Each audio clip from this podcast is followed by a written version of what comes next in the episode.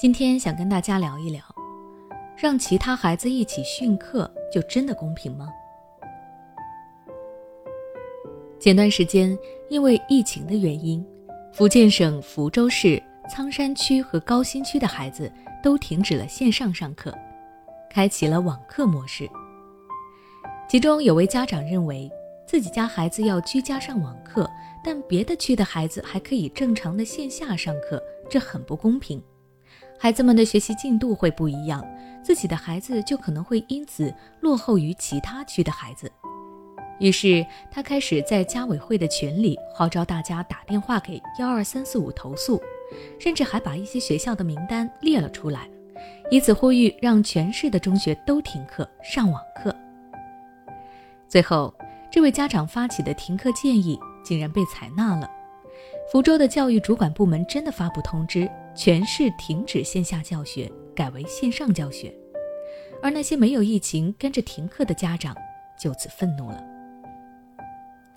针对这个事情，首先我能够理解发起停课号召的家长的心情，因为疫情，很多孩子不得不在家里上网课。这种情况我们谁都不希望发生。因为，正如很多家长所担心的那样，线上上课确实会比线下的效率低一些，很多孩子学习的状态也可能会受到影响。但是如果因此就拉着所有的孩子一起训课，我想这并不是解决家长担心问题的最好办法。家长担心孩子的学习成绩，虽然这与上课的形式可能有些关系。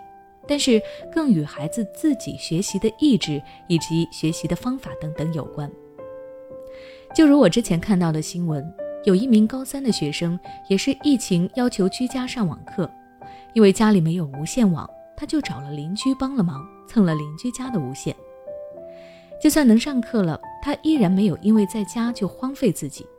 他每天早上五点半起床早读，然后八点到邻居家旁边上网课。不论风雨严寒，每天都在户外学习。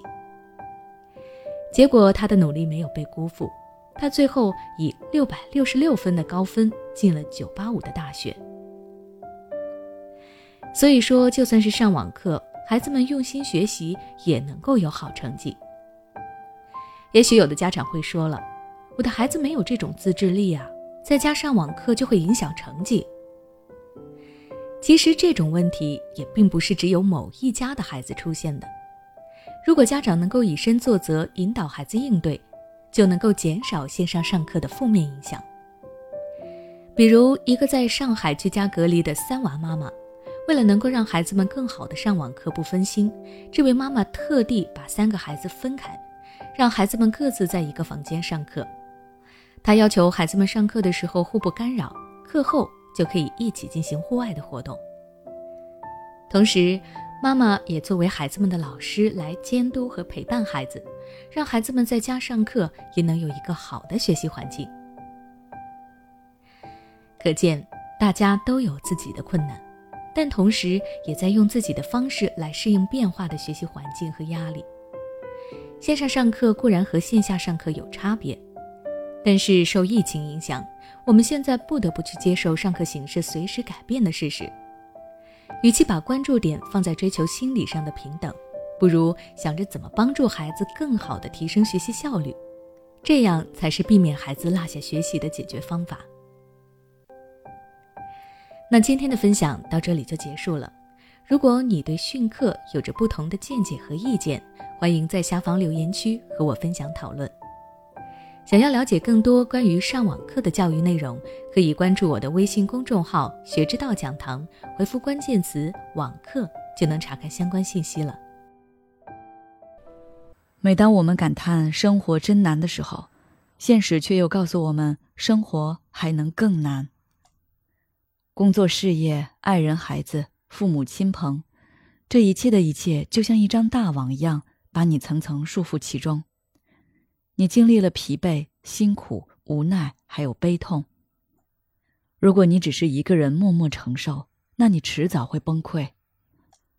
心灵时空组建了专业的心理救援队，每位咨询师都拥有超过二十年以上的咨询经验。只要你需要，我们就在。微信关注“心灵时空”，后台回复“咨询”就可以体验十五分钟心理清诊了。